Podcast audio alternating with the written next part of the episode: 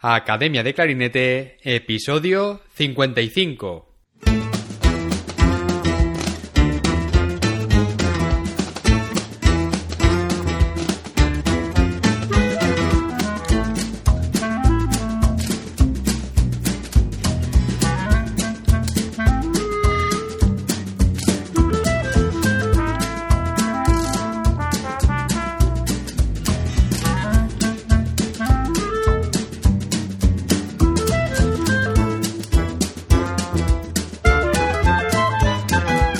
Bienvenidos a Academia de Clarinete, el podcast donde hablamos sobre aprendizaje, comentamos técnicas, consejos, entrevistamos a profesionales y hablamos sobre todo lo relacionado con el clarinete. En el episodio de hoy tenemos como invitada a Paloma Pinto Viloria, clarinete coprincipal en la orquesta de cámara John Chopin Sinfonieta en Suecia. Paloma inició sus estudios de clarinete en el Conservatorio Profesional de Música de Lugo a los 11 años de edad, de la mano de Jesús López Prado, Uxío Pazos y Mar Miranda. En 2005 accedió al Conservatorio Superior de Música de Aragón, donde estudió con Carmelo Molina y Francisco García, además de recibir clases de clarinetistas como Philippe Couper, Fabricio Meloni, Joan Enrique Yuna, Enrique Pérez Piquet y Wenzel Fuchs. Tras obtener el título superior en Zaragoza, decidió continuar con sus estudios en el Conservatorio Superior de Rotterdam con Nancy Braithwaite, Henry Bock y Jan Jansen, y durante esta etapa formó parte de la joven orquesta de Holanda, la NGO. En 2011 fue admitida en la Academia Orquestal de la Real Filarmonía de Galicia, donde estudió durante dos temporadas con la solista de la orquesta, Beatriz López, y de profesores invitados como Andrea Sunden, Wenzel Fuchs, Eric Hoprik, Kari Kriku y Rainer Weiser. Además, ha colaborado con otras orquestas como la Real Filarmonía de Galicia, Orquesta Sinfónica de Euskadi, Camerata Rotterdam o Liverpool Philharmonic Orchestra. Entusiasta de la música de cámara, participa cada temporada en los ciclos de música de cámara organizados en John Chopin con diversas agrupaciones. Como profesora, ha impartido clases de clarinete en escuelas de Zaragoza, Silleda, Ramala y John Chopin, y también ha colaborado como instructora de vientos en diferentes orquestas jóvenes en Bolivia y Costa Rica. En este episodio hablaremos de sus inicios con la música y el momento en el que decidió estudiar clarinete en vez de ir a la universidad de su etapa en Zaragoza, de las clases con Philippe Cooper y por qué es uno de los responsables de que a día de hoy Paloma toque en una orquesta. ¿Por qué estudiar técnica juntos podría ser más efectivo que estudiarla solos? Hablaremos de la importancia y beneficios de tocar para otros instrumentistas, no solo para clarinetistas. Hablaremos de pruebas a orquesta, preparación mental y mock auditions, de técnica Alexander, de la importancia del calentamiento antes de la práctica musical y por qué la actividad musical es tan exigente para los músicos a nivel muscular de técnicas de estudio, de su día a día en la orquesta de John Chopin y muchas cosas más. Pero antes de pasar a la entrevista, recuerda que en academiadeclarinete.com tienes a tu disposición cientos de clases grabadas en vídeo con ejercicios, técnicas, partituras y todo lo que necesitas para mejorar como clarinetista. También tienes disponible la sección de masterclasses, donde grandes clarinetistas colaboran regularmente compartiendo todo lo que saben con los estudiantes de la academia y de esta manera hacer de esta plataforma un lugar de referencia y aprendizaje para toda la comunidad de clarinetistas de habla hispana. Y ahora sí, vamos a dar paso a la entrevista. Hola Paloma, ¿qué tal? Hola David, muy bien, encantada de estar aquí. Bueno, un placer tenerte como invitada en el podcast. La verdad que tenía muchas ganas de, tenerte aquí. Así que nada, vamos a, compartir un poco de tu trayectoria, tu historia con el clarinete. Vamos a empezar. Me gustaría que me contases quién es Paloma Pinto y cómo empezó con el clarinete. Eh, pues a ver, em, yo soy de Lugo y, y bueno, desde chiquitita en mi casa pues ha habido mucha música, mi madre toca la guitarra, les gusta mucho cantar, eh, pero nada desde una, una, aproximación desde la música clásica, ¿no? Es un poco pues eso, mi madre toca de oído, canta de oído, eh, y sí, pero siempre ha habido mucha música en casa, de todo tipo. Entonces cuando éramos pequeñas pues nos preguntaron si queríamos ir a clases de música, a mí y a mi hermana. Y dijimos que sí, claro, o sea, nosotras nos apuntábamos a todo. Y, y entonces mi hermana es tres años más joven que yo, entonces mis padres dijeron, bueno, podemos esperar hasta que tu hermana pueda acceder al conservatorio, porque así podemos llevar juntas a todas las clases teóricas, claro, mis padres ya ahí pensando en, ahorrar tiempo y que no fuera muy complicado la logística. Entonces, bueno, yo empecé un poquito más tarde, empecé con 11 años y, yo quería tocar el fagot. Eh, lo que pasa que cuando yo empecé en Lugo no había profesor de fagot, entonces les dijeron a, mis padres que, bueno, si está muy interesada, pues a lo mejor puede ir a Coruña una vez a la semana para las clases de instrumento y tal, pero como que era muy complicado. Entonces, pues yo tenía un par de primas que tocaban el clarinete y, la verdad es que me gustaba cómo sonaba y dije, bueno, pues probamos con el clarinete. y, así fue un poco como, como yo empecé con el clarinete. Y, estudié, pues eso, en Lugo, eh, el elemental y el medio. Y allí tuve, bueno, mi primer profesor de clarinete era maravilloso, Jesús López, em, que siempre, bueno, estaba intentando que tocáramos en dúos, eh, con el grupo de clarinetes, juntaba clarinetes y saxofones, hacía arreglos de canciones de los Beatles, entonces nos lo pasábamos muy bien. Y la verdad es que fue un inicio muy, muy positivo. Yo me encantaba tocar el clarinete. Y cuando estábamos en tercero, en cuarto de elemental, nos comentó a, pues otra chica de clarinete y a dos saxofonistas que si queríamos ir a tocar a la banda que él dirigía. Estaba un poco lejos, estaba en Melide, que está como a 50 minutos de Lugo en coche. Eh, entonces, bueno, nuestros padres se turnaban. Cada viernes, pues el padre de uno de nosotros nos llevaba a Melide para tocar con la banda. Y a mí me parecía que aquello era, era genial. O sea, todos esos instrumentos distintos, las obras que tocábamos. Y, fue un poco ahí como, pues, como yo me enganché a, la música. Qué bien, Paloma. Hay, que ver la, la, cantidad de gente que he entrevistado ya que van pensando en un instrumento y tienen esa, esa, misma situación que tú, ¿no? no, yo es que quiero el fagot. No, es que no hay, tienes que elegir otro. ¿Qué te parece el clarinete? Ah, venga, sí. Y al final. Pues, ¿por qué no? empiezan con un instrumento, o, muchos, ¿no? Que no, yo quería el saxo, pero no había, o, tal, ¿no? Y, y, pasa bastante. Y, oye, qué importante también el tema de, de, las bandas, que muchas veces se habla, se habla, aquí, ¿no? De la zona de Valencia y tal, pero ojo con. Galicia, ¿eh? Que también Galicia tiene una tradición de bandas muy fuerte. Sí, sí, hay, hay, muchísimos músicos de viento increíbles que, pues eso, han empezado en, en bandas, sobre todo en, las provincias de Pontevedra y, Coruña hay, hay, muchísimas. En Lugo quizá no tantas. Y ya te digo, yo a la banda a la que empecé eh, yendo eh, está en, en, la provincia de Coruña. Em, pero, pero sí, es, es muy buena, muy buena cantera, porque, porque te lo pasas bien, porque tocas, porque conoces a gente y, hay, hay esa competición normalmente sana, ¿no? Hay con los compañeros de, cuerda y, que hace que al final pues todo el mundo mejore. Incluso gente que no se dedica profesionalmente a la música, el nivel es muy alto. Sí, sí, sí. Yo, me acuerdo cuando entramos a la banda que, claro, entras eh, clarinete tercero, entonces ya cuando, cuando, entras, al principio, bueno, estás ahí luchando por seguir la partitura, ¿no? Al principio, pero ya cuando llevas un tiempo, ya tu siguiente objetivo ya quieres pasar a segundo, ¿no? Y dices, ya quiero pasar a segundo. Efectivamente. Cuando estás en segundo, ay, ya quieres ir a primero, después quieres tocarlo solo, ¿no? Entonces, yo, creo que eso también, sobre todo para, para la gente que, nos dedicamos a esto, ¿no? A la música, que tenemos intención de, dedicarnos profesionalmente, que a, todos nos nace, ¿no? El, ir eh, pues buscando eso, ¿no? El, en plan, estar un poquito más expuestos, eh, saber, pues sabemos que el, papel de primero o principal, pues poco más agradecido a la hora de, exponerse, ¿no? Yo creo que nos pasa a todos. Y, bueno, ¿en qué momento eh, fue cuando tú decidiste, bueno, voy a dedicarme a la música, creo que esto es lo que quiero hacer? Pues bastante tarde, yo creo. Em, tuve la suerte de que los dos, tres últimos años del grado medio eh, llegó una profesora nueva de clarinete, que al principio a mí me empezó dando música de cámara, y, que me hablaba de cosas que a mí me sonaba como que muy marciano, muy, muy nuevo, y es como, no, no las había escuchado nunca.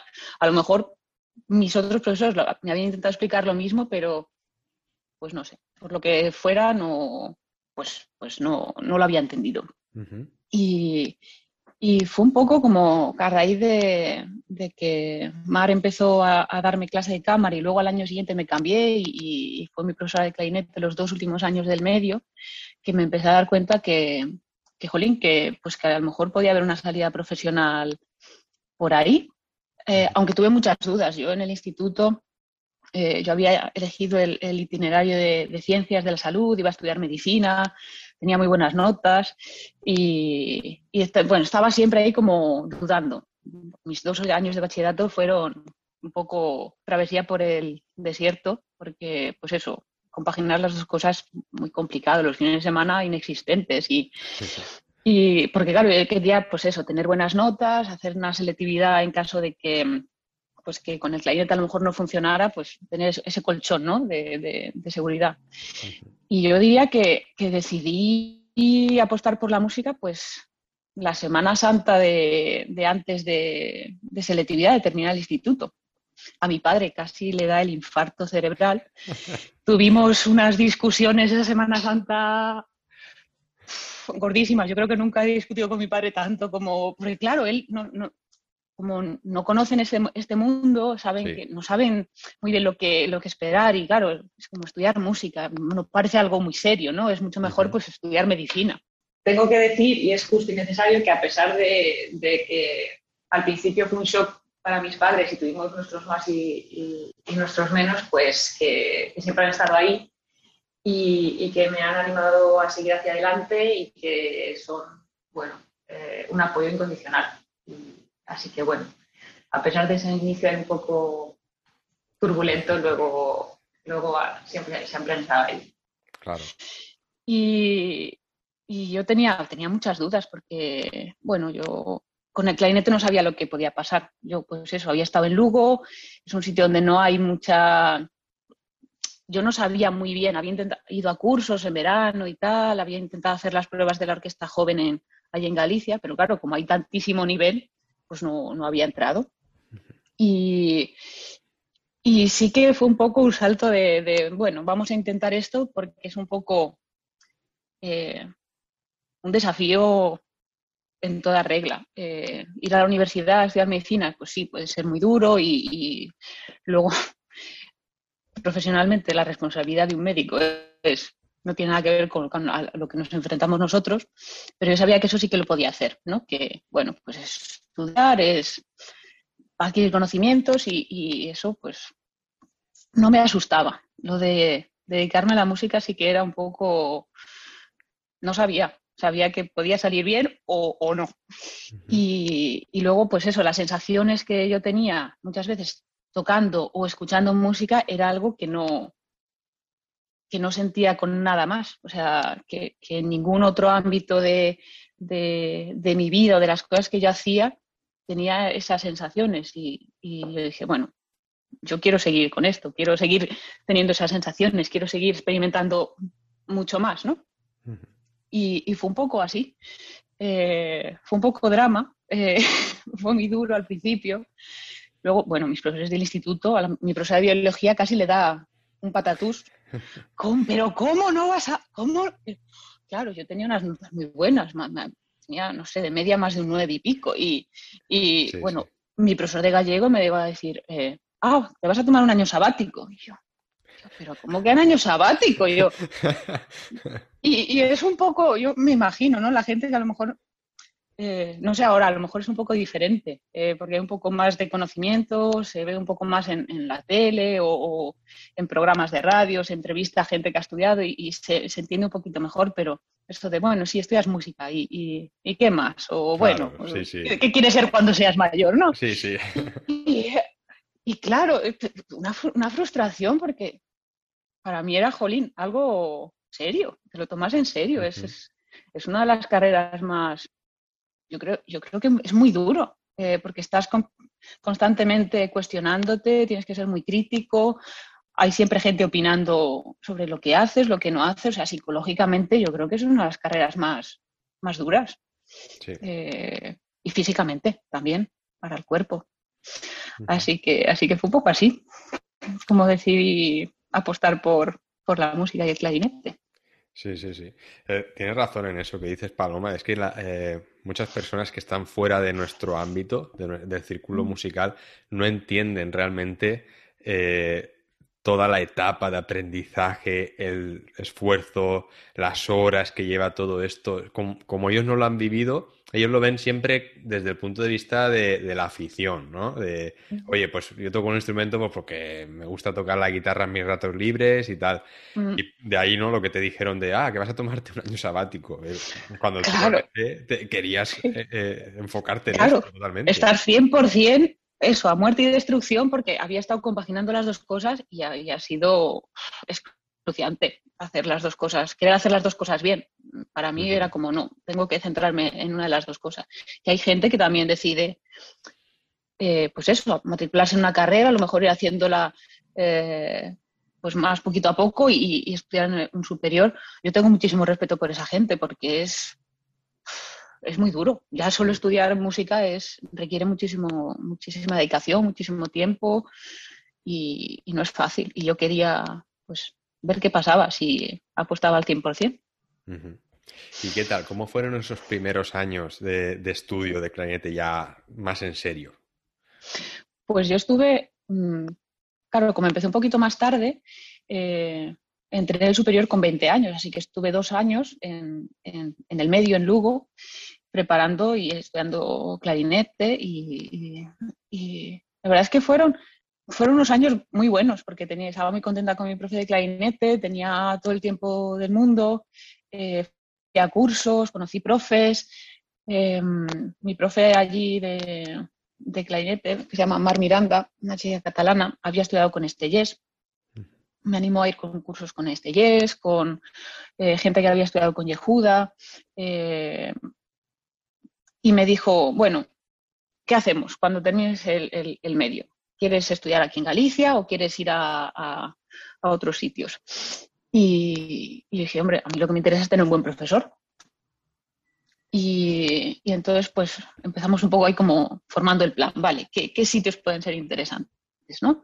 Y, y creo que es muy interesante y, muy positivo pensar desde ese punto de vista, no solo a lo mejor estudiar en el conservatorio que nos queda más cerca, eh, aunque bueno, a veces pues puede ser, hay otros factores, ¿no? Económicos o familiares que a lo mejor nos, limitan un poco en ese sentido, pero, pero ir a conocer a los profesores eh, de los superiores que, que, que nos interesan porque yo sí que fui, fui a hacer las pruebas a, Donosti, a, a, Musiquene, a Badajoz, porque había conocido al profe de allí y, me había gustado mucho. Y luego fui a Zaragoza, un poco de rebote, era como la tercera opción. Bueno, yo estoy en Zaragoza, el superior. Eh, un poco de rebote, porque en un curso de Estellés había un chico de Aragón y me habló del Conservatorio de Zaragoza, que estaba muy bien, que el profesor, el profesor de allí de clarinete que, bueno, que que funcionaba muy bien, que los alumnos estaban muy contentos, el centro también iban a construir un nuevo edificio y, y, dije, bueno, pues como las pruebas de acceso eran cerca de, en el tiempo de, las de Musiquene, pues dije, bueno, pues mato dos pájaros de un tiro, pero claro, al final luego está muy lejos de todos los sitios. y, entonces pues fui a, Zaragoza, además fueron las primeras pruebas. Y yo creo que un poco como sin presión, porque dije, bueno, yo aquí, hombre, sí entro bien, pero si no, pues pues tampoco pasa nada. Y de hecho, pues eh, quedé la primera. Y dije, bueno, bien, ya tengo, tengo plaza en algún sitio, pues genial. Y luego fueron las pruebas de Musiquén y las pruebas de Bajoz y había dos plazas en los dos sitios y, yo quedé tercera en los dos sitios. Entonces fue un poco de decepción porque, bueno, conocía a los profesores de esos dos sitios y, y me habría gustado estudiar allí, pero al final pues fue Zaragoza. Y, la verdad es que es un conservatorio que, pues que tiene, pues me ofreció muchísimo. Eh, fue, fueron años pues, muy positivos y también muy duros, un poco, un poco mezcla, ¿no? Me imagino que como todo el mundo. Pues al final, en este camino que es tan largo, tenemos periodos en los que, bueno, altos y bajos y, momentos en los que estamos muy entusiasmados y otros momentos de duda y de, y de bajón. Y Paloma, en esa etapa, eh, cuando tú estabas en Zaragoza estudiando el superior, eh, ¿tú ya pensabas en lo que querías hacer cuando terminases los estudios? ¿Hacia dónde querías dirigirte? ¿Si hacia la orquesta? ¿Si hacia la enseñanza? ¿Cómo fue? A mí siempre, eh, ser músico de orquesta siempre me había, había sido como mi, objetivo desde, bueno, desde bastante joven. Iba a escuchar conciertos de orquesta y me, me quedaba embobada y, fascinada y, soñaba con algún día poder estar ahí en medio de, los músicos de una orquesta y ser parte de ese engranaje, ¿no? Y lo que pasa es que, bueno, lo veía un poco lejos y, era un poco realista y decía, bueno, pues si no puede ser eso, pues a lo mejor eh, la enseñanza es algo que también me parecía muy apasionante. Supongo que porque había tenido profesores maravillosos y, y veía pues que, esa también es una, alternativa y una posibilidad apasionante. Pero sí, mi, objetivo número uno era conseguir tocar en una orquesta. y, bueno, tuve muchas dudas. Ahí en Zaragoza pues teníamos nuestro, nuestro profe de clarinete, pero luego cuando, a partir de segundo, cuando yo empecé el segundo curso, empezaron a traer profes invitados. Y, uno de los profesores que estuvo viniendo dos años de manera regular, pues una vez al mes o cada dos meses, venía un par de días, eh, eh, Philip Cooper, es el clarinete solista de la ópera de, París. Y, bueno, claro, cuando, cuando nos dijeron que iba a empezar a venir Philip, fue todo el mundo, ostras, madre mía, guau, que, la gente súper motivada. Y, bueno, eh, la primera vez que, que, vino, es que no se me olvidará en la vida, fue una carnicería. Yo, buah, yo creo que es uno de mis peores momentos con el clarinete. Eh, fue, buah, mira, tocaba, yo me había preparado el, primer concierto de Weber y ya lo había, lo tenía bastante preparado porque creo que fue una de las obras que lleva las pruebas de acceso, de superior y bueno, había trabajado allí también en Zaragoza y yo pues me sentía bastante a gusto con el concierto. Buah.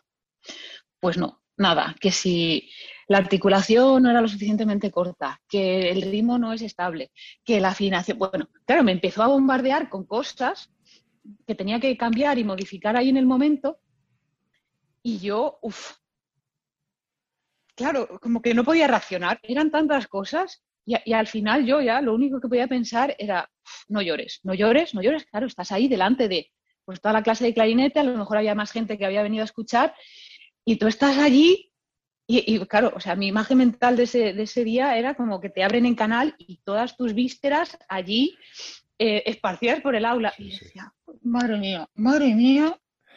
Claro, bueno, acabamos la clase como pudimos. Y, menos mal que luego había pausa, la gente se marchó a tomar un café y yo me, ahí en mi silla con mi clarinete diciendo, yo, yo dejo esto, yo, esto no, no, es para mí. O sea, si esto que yo pensaba que, que lo tenía trabajado y que, pues, tenía un cierto nivel y viene este tío que es clarinetista a nivel top y, me dice que esto no, que esto tampoco, que aquí esto no puede ser y que esto no, es que, es que no se toca el clarinete. Y, la verdad es que, bueno, él se dio cuenta eh, que me había, que yo me había quedado muy, muy afectada y se me acercó y, y me dijo, mira, perdona, yo no intento ser eh, desagradable, ni, ni, hago esto para, para humillarte, ni lo, lo, que pasa es que a mí me parece que yo tengo que ser muy honesto y muy sincero y, y cuando algo no, no, está bien, pues, pues yo quiero poder decíroslo y, y que podamos trabajar y, que podáis mejorar, porque si no, eh, no es, no, no es realista, ¿no? Porque luego vais a salir al mundo profesional y, y os vais a llevar un palo. Y claro, yo, no, no, si te lo agradezco, ¿verdad? Lo que pasa que, bueno, me, que me, costaba, me, ha costado reaccionar y, al final pues me, he bloqueado y, bueno. Y ese fue eh, como momento decisivo que dices, ¿qué hago? ¿Me voy a mi casa o, intentamos mejorar y intento aprender y, trabajar de la forma que, que, bueno, que Philip nos está exigiendo? Y, la verdad es que fue, fue duro ese segundo año, eh, pero yo creo que Felipe es una de las personas que son responsables de que yo a día de hoy esté trabajando en una orquesta. Por esa honestidad y por ese, por ese nivel de exigencia tan, tan alto que él, que él tenía. Y, la verdad es que, bueno, cuando después de que conseguí la plaza aquí en, Suecia, eh, le escribí y porque hay muchas veces que hay gente que pasa por nuestra vida y, y, y que si no hubiera sido por ellos, pues las cosas no serían como son. Y, y muchas veces pues no, o no tenemos la oportunidad o, nos acordamos de esas personas pues cuando es muy tarde o cuando ya pues esa persona ha fallecido y es como, pues hay que decir esas cosas mientras se tenga la oportunidad.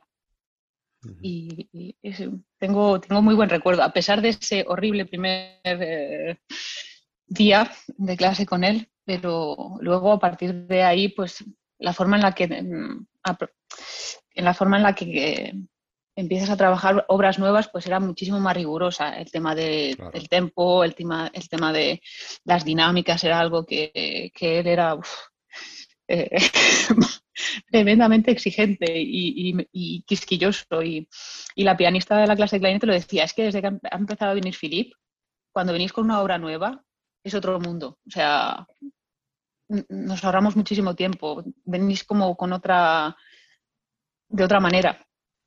Y, luego otra de las cosas que, él hacía era, insistía mucho en que había que trabajar escalas de memoria. Eh, y nos, bueno, nos explicó cómo teníamos que trabajarlos, cómo teníamos que hacer, hacía segundas, terceras, cuartas, arpegios. Eh, bueno, y después de pues, dos o tres veces viniendo y nos preguntaba, ¿de qué? ¿Trabajé esas escalas? Y la gente, bueno, sí, sí, tal, cual. Y, el tío, mm, como que no se lo acaba de creer, ¿no? Y, pues, así como unos meses después, después de Navidad, yo creo, dijo, bueno, pues la próxima vez que venga vamos a hacer un examen de escalas. Y la gente, ostras.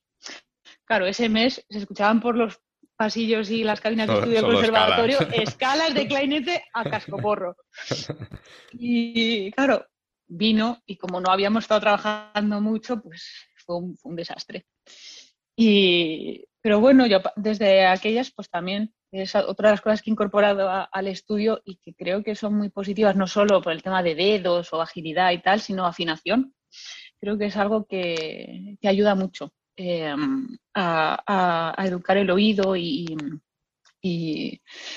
bueno, eh, si se hace un poco con conciencia y no solo pues por tocar y mover los dedos, creo que es, un trabajo que puede ser un poco árido y un poco desquiciante, pero que, da resultado. Sí, sí, sí, totalmente. Ah, mira, yo, soy una de las personas que siempre me, ha costado mucho trabajar el tema este de las escalas y tal. Y, hubo un, amigo, Oliver, Oliver ah. Que coincidimos juntos estudiando en, Estocolmo y, él era el que tiraba un poco de mí del carro, porque él, por ejemplo, todos los días era, él era muy rutinario para eso, él todos los días mm. empezaba y, y escalas y tal, o sea, que esta semana toca esta escala y tal. Y, claro, yo, yo era más de, uff, si puedo evitar eso y pasar directamente, ¿sabes? A, los solos y la obra y tal. Y pero claro, él, él una de las cosas que le agradezco mucho es que nos juntábamos, a veces dos o mm. tres compañeros en el aula, y trabajábamos las escalas juntos. Y esto lo digo también para, aquellos que no lo estén escuchando, que estén en esa fase también, que a lo mejor dicen, oye, mira, si, si lo tengo que hacer yo solo, me cuesta mucho. Una buena idea es juntarse dos o tres y, y, tocar las escalas juntos, hacer la técnica juntos. Y es que en 45 minutos, 50 minutos al día, ya te lo has quitado encima. Es mucho más entretenido incluso para hacer también ejercicios de, articulación, también venía muy bien, de, porque escuchas a los demás y de, mira, este ha llegado a esta velocidad, voy a intentar yo también llegar a tal, ¿no? Y, una manera también de que a, veces lo hacemos muy poco, de, trabajar en equipo, somos muy individualistas, ¿no? Nos vamos a nuestra aula, estamos solos ahí, y luego, por ejemplo, cuando escuchamos nuestros instrumentos, los metales, los metales lo hacen mucho, hacen mucha colectiva. Sí, el calentamiento, se ponen, eh, y el libro además lo tienen todos el mismo, hacen todos los mismos ejercicios, da igual el país donde vaya.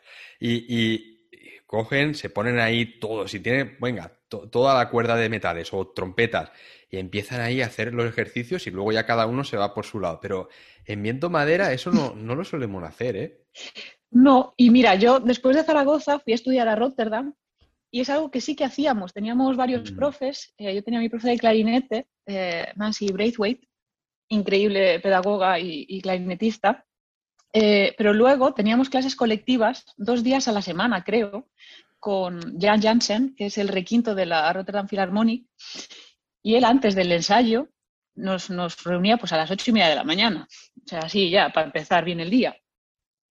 Y, hacíamos pues eso, escalas todos juntos, círculo de quintas, eh, articulación y, la verdad es que para mí fue un poco shock porque en España eso no lo había, no lo había vivido. Sí que es verdad, como tú dices, el metal lo ves todo el tiempo que, que, trabaja mucho juntos, eh, pero las maderas, ¿no? Cada uno a lo suyo y, la verdad es que fue, es muy positivo. Em, y por lo que tú dices, pues si te cuesta un poco, pues te anima y si, y, si, bueno, pues si tú lo hubieras hecho de otra forma o, lo hubieras hecho de todas formas, aunque no hubieras tenido ese grupo de apoyo, pues no es lo mismo hacerlo tú solo que, como dices tú, pues eso, que alguien que, ah, pues si es que este lo puede hacer un poco más rápido, es que, y luego trabajas, puedes también afinación y, otras cosas que, es que luego al, final es súper importante.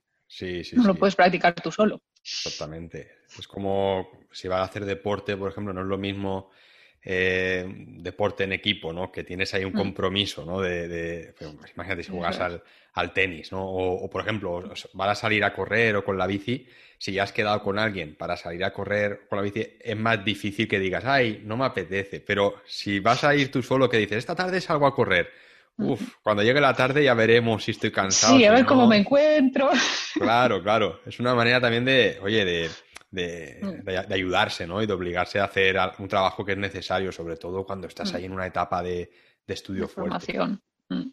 Muy bien, Exacto. Y, bueno, una vez ya eh, con estas con este, esta fase, digamos, de, despertar, de, gracias a Philip Cooper, eh, tú ahí ya tuviste más claro que, querías dedicarte a, tocar en orquesta, entonces todo lo que hiciste fue un poco encaminado a eso, ¿no?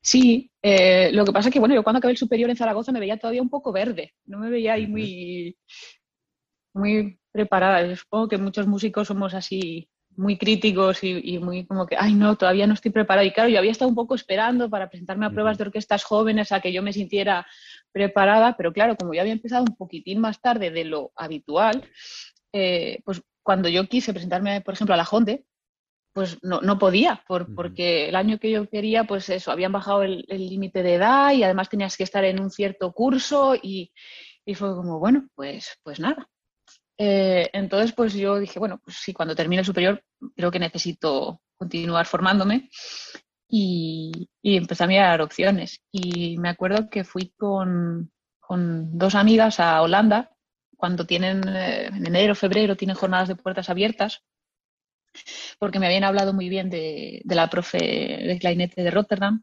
Y, y, bueno, luego, pues eso, Ámsterdam también está muy bien, La Haya, el conservatorio también tiene buenos profes. Y, dije, bueno, pues vamos a ver.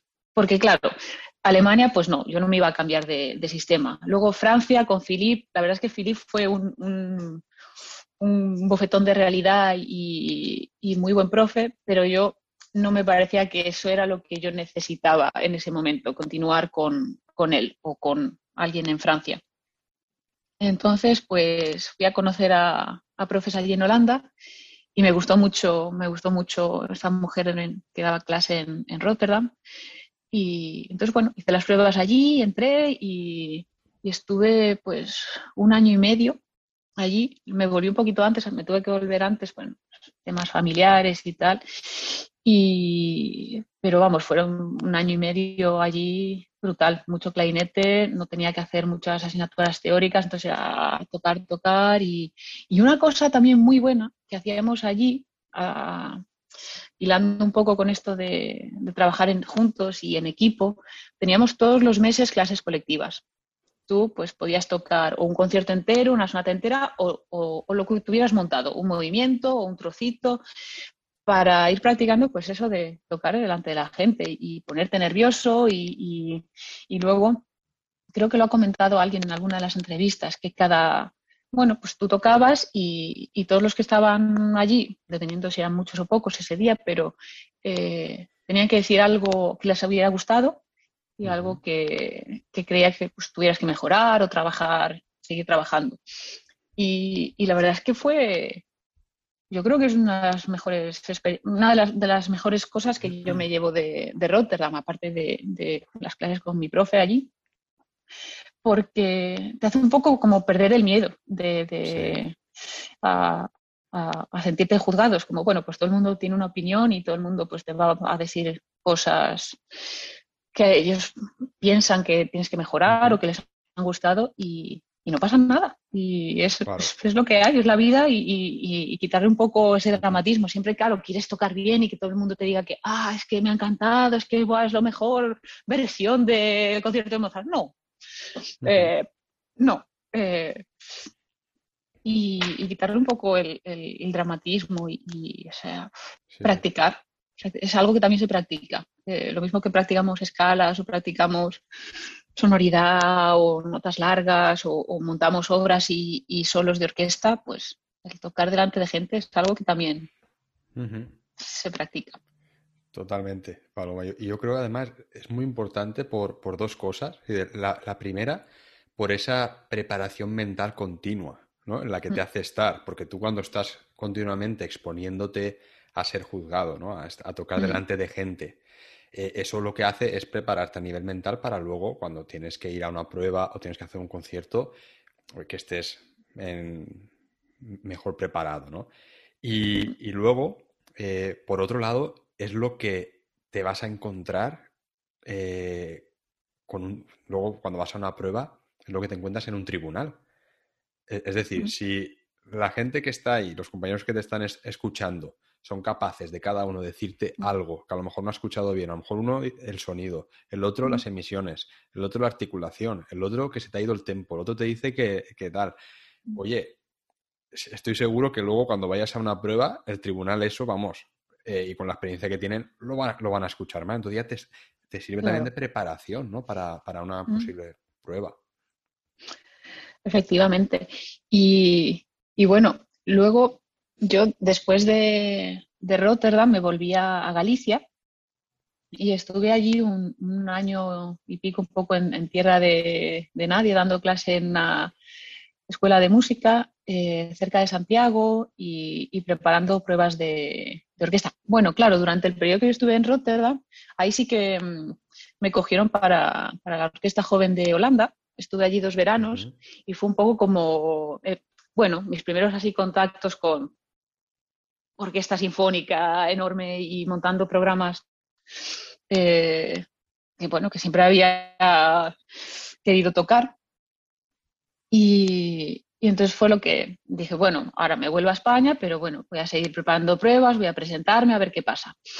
Y nada, me volví a, Galicia, y, pero es un poco duro, ¿no? Estudiar por tu cuenta y preparar pruebas y, entonces eh, dije, bueno, necesito, necesito un profe, necesito alguien que de vez en cuando me escuche o si voy a hacer unas pruebas antes, pues puedes tocar para esa persona. Y, y, yo no conocía em, a la solista de la Real Filarmonía de Galicia, eh, pero me habían hablado muy bien de ella. Eh, gente que había ido a dar clase con ella y como me quedaba muy cerca, pues dije, pues voy a probar a ver si, si, si tiene algún hueco y me quiere dar clase.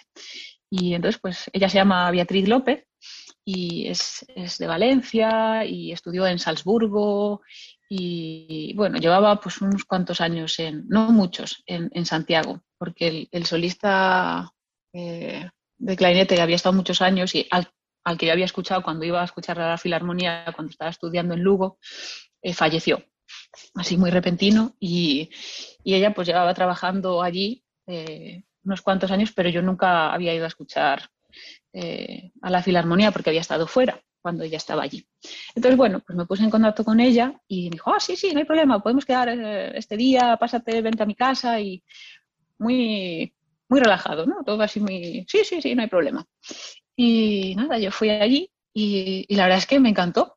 Eh, es también esta gente que es muy, muy meticulosa, muy exigente, eh, pero de una manera muy positiva y que te da como herramientas, vale, esto quizá no está bien, pero si haces esto y si trabajas de esta forma, pues vamos a acercarnos a, lo que queremos conseguir. Y mm, de esta gente que, jo, estás tocando en clase mejor que cuando estás tú solo en tu casa. Que muchas veces es al revés. No, es que en casa me salía mejor. No, pues con, con Bea era como que te da, pues eso, energía y, es de estos profes que confían en, en ti y, que pues a mí en ese momento era lo que necesitaba, alguien que, que, trabajara conmigo muy meticuloso, porque cuando preparas pruebas de orquesta es un trabajo como muy de laboratorio, ¿no? de, microscopio, de al detalle. Eh, son 20 segundos a lo mejor los que vas a tocar y, tiene que estar eh, todo en su sitio.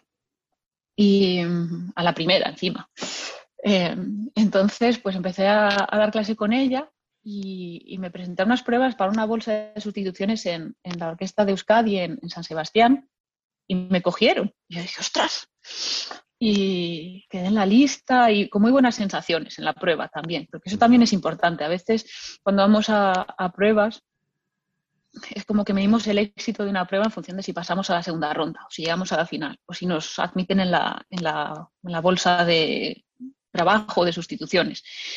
Y hay muchas veces que es importante eh, apreciar y valorar, pues eso, si hemos tocado bien, si a nosotros nos hemos quedado a gusto, si, si porque cada uno va a unas pruebas y, a lo mejor pues hay veces que nos podemos preparar mejor, peor, pero bueno, vamos a, bueno, pues esto es lo que yo puedo hacer para estas pruebas y, voy a dar todo lo que pueda y ya está. Eh, eh, creo que es importante. Pero bueno, como, como dije, en esas pruebas muy buenas sensaciones y, me cogieron para la bolsa. Entonces, como que, jo, me, me dio la sensación que, jo, estoy, en el buen camino, ¿no? Y, con, esta, con esta mujer de, profe y... Entonces, pues eso, a los pocos meses empezaron allí en Santiago, en la Filarmonía, eh, una academia de orquesta. Era como eh, una novedad. Y, yo dije, ostras, perfecto. Y nada, me preparé las pruebas, y, pero no, no quedé la primera, quedé la segunda. Entonces, claro, fue un bajón, eh, porque es cuando te quedas tan cerca, a veces dije, es que es mejor si hubiera quedado la quinta, ¿no? Quedarte ahí como segundo es como los cuartos eh, en los Juegos Olímpicos que se quedan sin medalla. Y, y claro, pero bueno, pues bueno, contenta también porque, bueno, pues sí, no, me, no había quedado primero y no me habían cogido, pero bueno, había estado cerquita.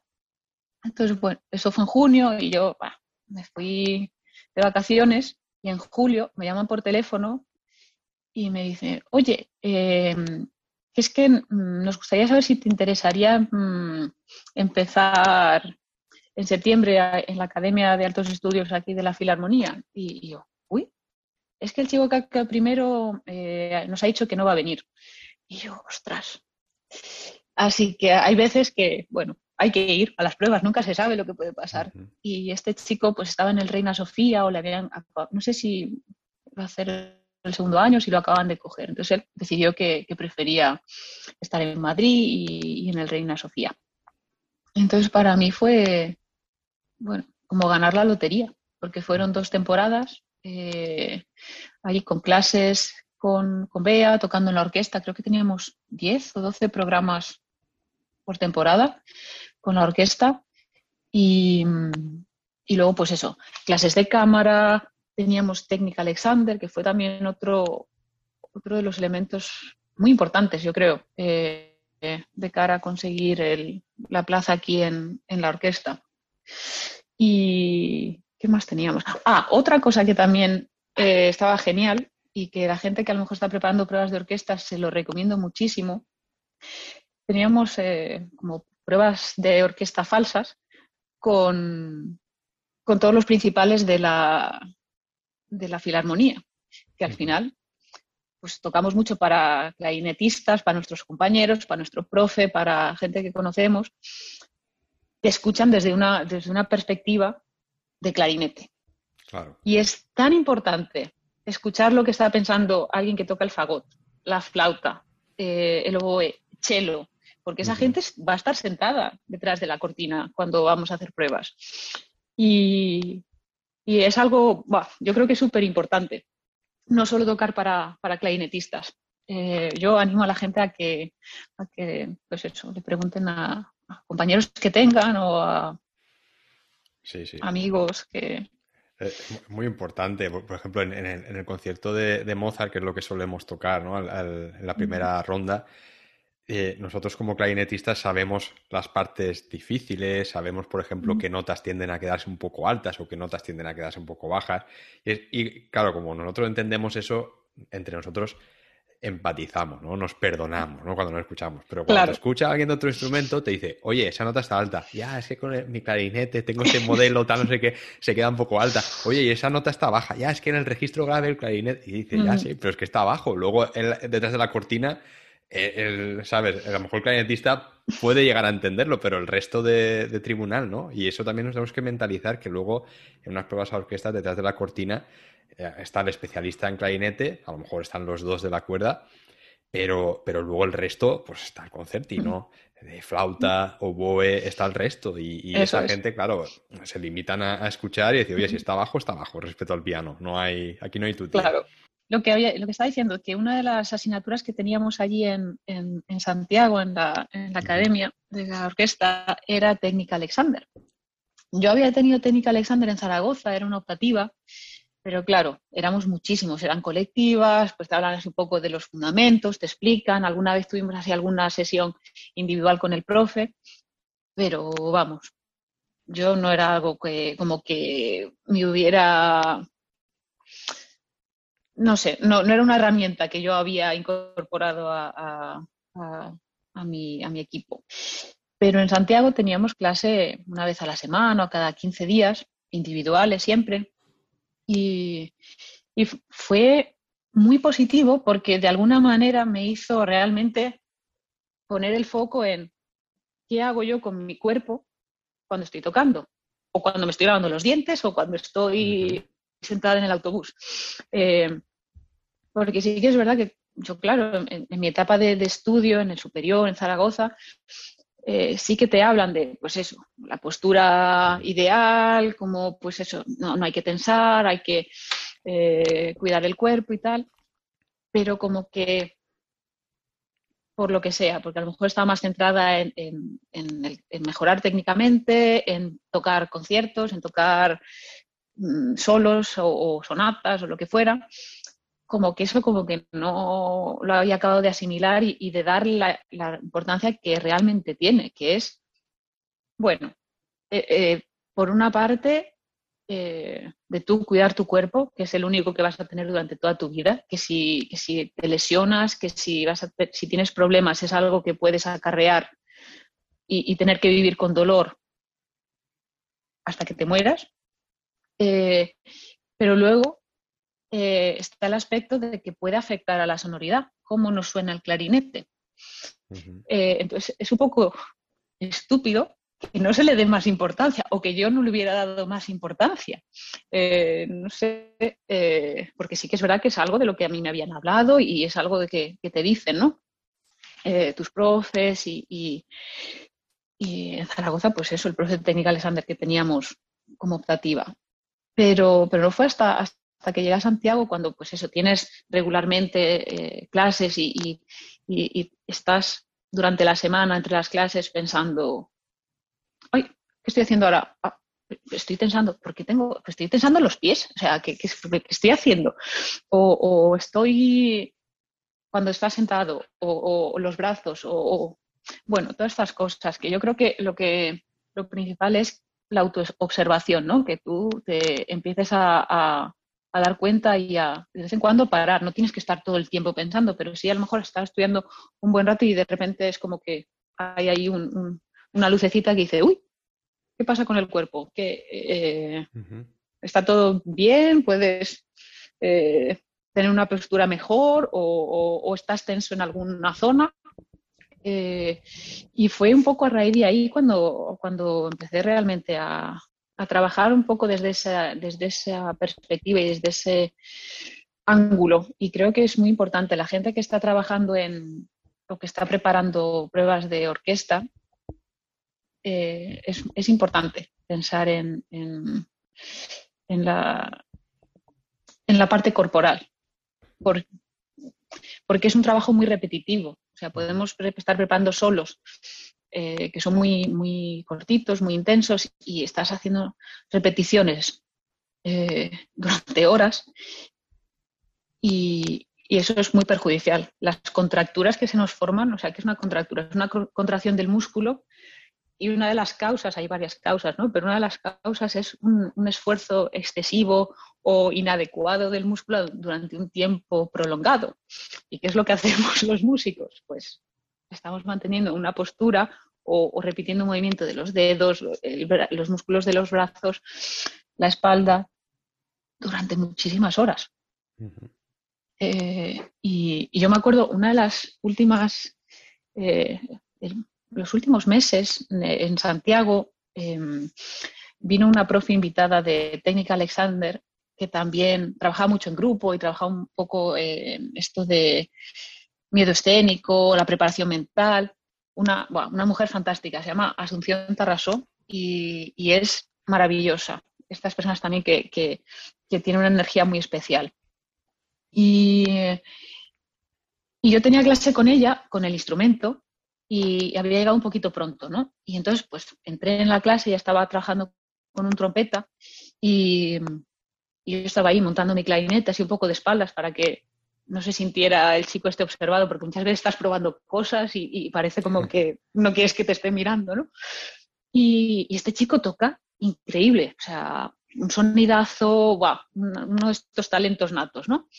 Y, yo sabía que tocaba muy bien, lo había escuchado muchísimas veces y, y, de repente, bueno, estaban ahí tocando y tal, y, no sé, ella le coloca no sé cómo, hace tal, bien, y de repente un sonido muy diferente del que de su sonido habitual, que era increíble, o sea, pero como que muchísimo más amplio, muchísima más resonancia, y claro, yo me di la vuelta, no te lo imaginas, pero la diferencia es brutal. No sé lo que has hecho, pero, pero te suena la trompeta muchísimo más. Y, es algo que influye mucho. Eh, la tensión en el cuerpo y, la resonancia, porque tenemos el instrumento dentro de nuestro cuerpo y en contacto con nuestro cuerpo. Entonces, si hay tensión y si los músculos están eh, más tensos de lo necesario, porque es, necesaria la tensión, ¿no? ¿no? Tocar completamente relajado es, seríamos, no sé, un, calamar en el suelo, ¿no? Eh, pero, pero es, vital, es muy importante.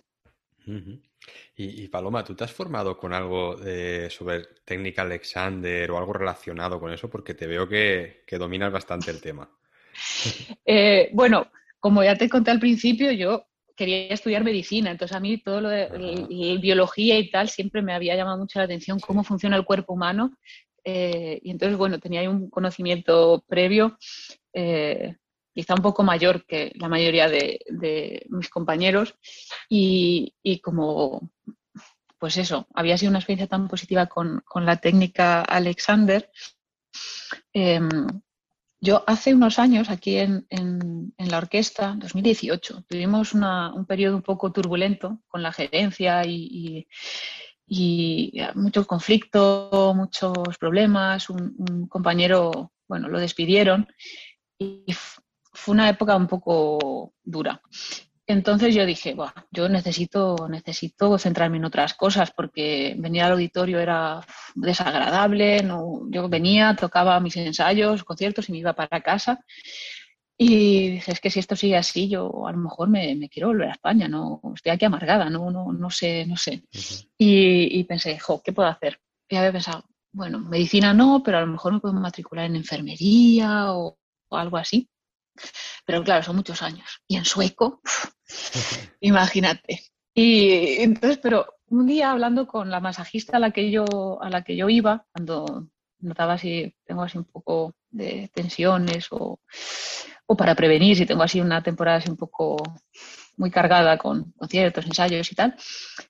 Y me dijo, oye, pues ¿por qué no, por qué no puedes estudiar para masajista, no, no, son tantos años, no es tan, a lo mejor tan complicado, eh, como pues eso, meterte a estudiar una carrera en la universidad aquí en sueco. Y, dije, ah, pues ¿por qué no? Y me puse a buscar y, encontré, bueno, aquí está, puedes hacer la carrera de fisioterapia, pero luego hay otra, otra, otra formación que es de masajista terapéutico. Y son varios, eh, como niveles, entonces tú puedes empezar con el primer nivel, luego si quieres continuar, continúas y si no, no. Y pues empecé un poco así. Eh, y de hecho he estado trabajando dos años y pico eh, de masajista a la vez que con la orquesta, o sea, pues eso, un poquito cuando, cuando podía y, tal, porque es algo que me parece muy importante y que está muy conectado con, el, trabajo de, los músicos. Y, tengo compañeros que, vienen y es que es fascinante eh, las diferencias entre, entre, pues eso, dónde se encuentran las, tensiones, las contracturas, eh, dependiendo de qué instrumento toquemos. Pues si tocas eh, el violín o la flauta, obviamente, pues eso, los brazos están en una postura bastante natural, están elevados, estas posturas aladas. Entonces eso provoca que siempre ciertos músculos estén sobrecargados, estén acortados, estén nos den problemas. Que tocas el fagot, pues es como que muy asimétrico, ¿no? El cuerpo necesita compensar. Es fascinante y, y, creo que, que es muy importante que, se hable más de estas cosas eh, a niveles más tempranos de, la educación, eh, porque todo lo que sea prevención y, estudiar y practicar de una forma más inteligente en ese sentido, de, no machacar el cuerpo y de no provocarnos lesiones, al final es que es, es fundamental, solo ventajas, aunque nos parezca que estamos perdiendo el tiempo porque tenemos que preparar tenemos que estudiar, pero, pero yo creo que a, largo, a largo y a medio plazo, si no lo vemos a corto plazo, es, eh, es tremendamente productivo.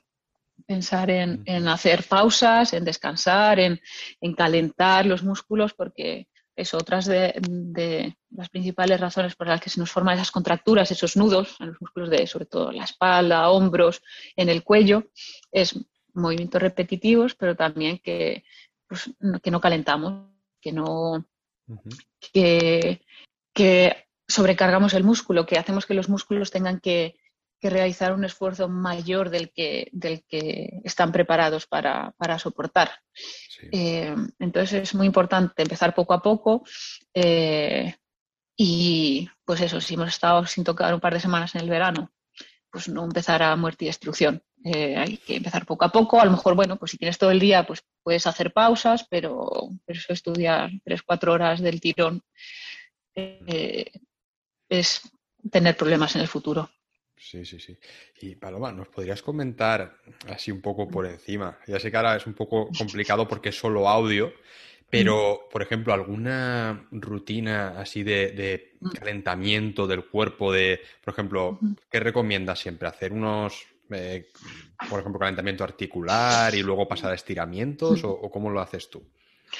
Bueno, yo lo que, lo que intento hacer y lo que creo que es muy efectivo es crear movimiento. Eh, algo que es muy bueno es, por ejemplo, los brazos. Eh, si estamos de pie con los brazos caídos de forma natural junto al cuerpo, elevar los brazos por encima de la cabeza, de forma que se toquen los dorsos de las manos, hacer solo ese movimiento, eso va a provocar, pues eso, circulación en la zona.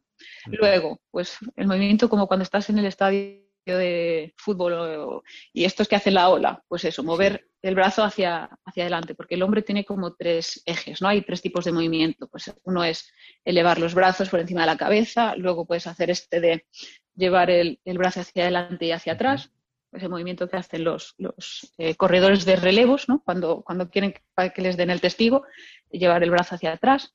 Luego eh, hacer, pues eso, eh, Rotación de hombros. Rotación de hombros. Mm. Otro movimiento que también es, está muy bien además para abrir el, pecho es que si tenemos los brazos caídos eh, junto al cuerpo y tenemos la palma de las manos mirando hacia atrás, hacia la pared que está detrás de nosotros, eh, esa es como la primera posición. Rotar eh, los brazos de forma que la palma de la mano mira hacia adelante, ¿no? Ajá. Porque este movimiento de rotación en el hombro es también muy bueno mm. eh, para, abrir el, pecho, los músculos pectorales y, luego el movimiento inverso también para estirar eh, los músculos de entre las escápulas, que es una de las zonas que normalmente sufren muchísimo, la zona del cuello, hombros y, zona de alrededor de la escápula. Otro, otro, mm, bueno, otros ejercicios o estiramientos que están muy bien es eh, la cabeza, ¿no? Eh, llevar la cabeza hacia los lados, movimiento de sí, todo lo que se pueda estirar hacia arriba la cabeza y el movimiento del no, ¿no? Em, eso es muy simple, pero es tremendamente positivo porque genera, eh, hace que la, que la circulación sanguínea, eh, que la sangre llegue a músculos que si estamos eh, estudiando muchas horas, no llega. a lo mejor voy a ver si lo explico un poquito mejor cuando decía que las contracturas, estos nudos que se nos forman a veces, sobre todo en los músculos del cuello y, los hombros, eh, es básicamente que el músculo se contrae eh, y ¿qué pasa con esto? Las células eh, o las fibras musculares, cuando em, están trabajando para producir la energía para que el músculo, pues eso, pueda mantener el, hombre, el, brazo elevado o, realizar movimientos, em, eso hace que se generen unas eh, sustancias eh, metabólicas de desecho.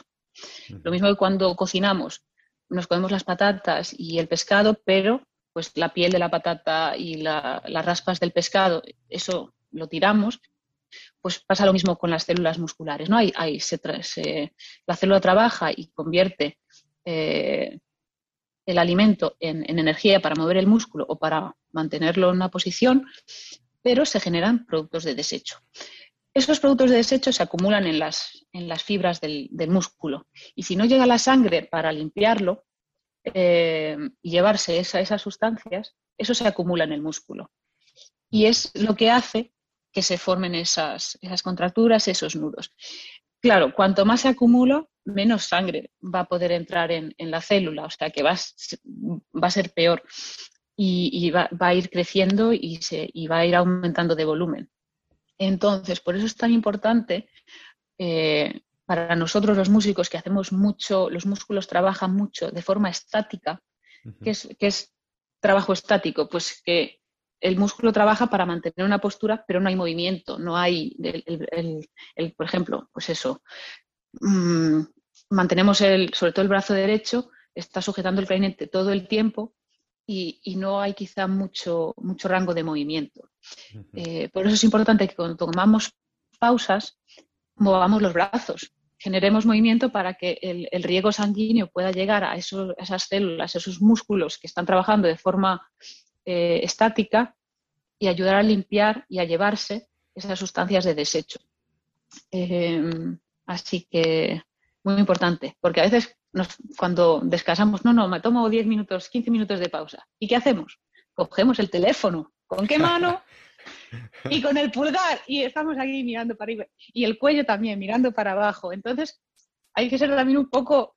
Eh, hay que pensar en el cuerpo hay que pensar en el cuerpo y que una pausa es una pausa y hay que estirarse y hay que andar y hay que, pues eso, eh, estirar, hacer el, bueno, pues el movimiento contrario. Si estamos con el brazo, el brazo em, flexionado, pues estirarlo. Que si estamos con eh, los brazos estirados, pues flexionar eh, y, generar, generar movimiento para que la sangre llegue a la zona el calor también es muy positivo. Eso de poner calor cuando no estamos, que estamos así un poco tensos, un poco eh, que el músculo está duro, el calor es muy bueno porque, porque hace que, llegue la, sangre a la zona. ¿Es mejor, Paloma, el, calor cuando el músculo ya está tenso? Por ejemplo, cuando nos notamos que decimos, uff, que estoy mm. muy cargado, ¿es mejor el calor al frío?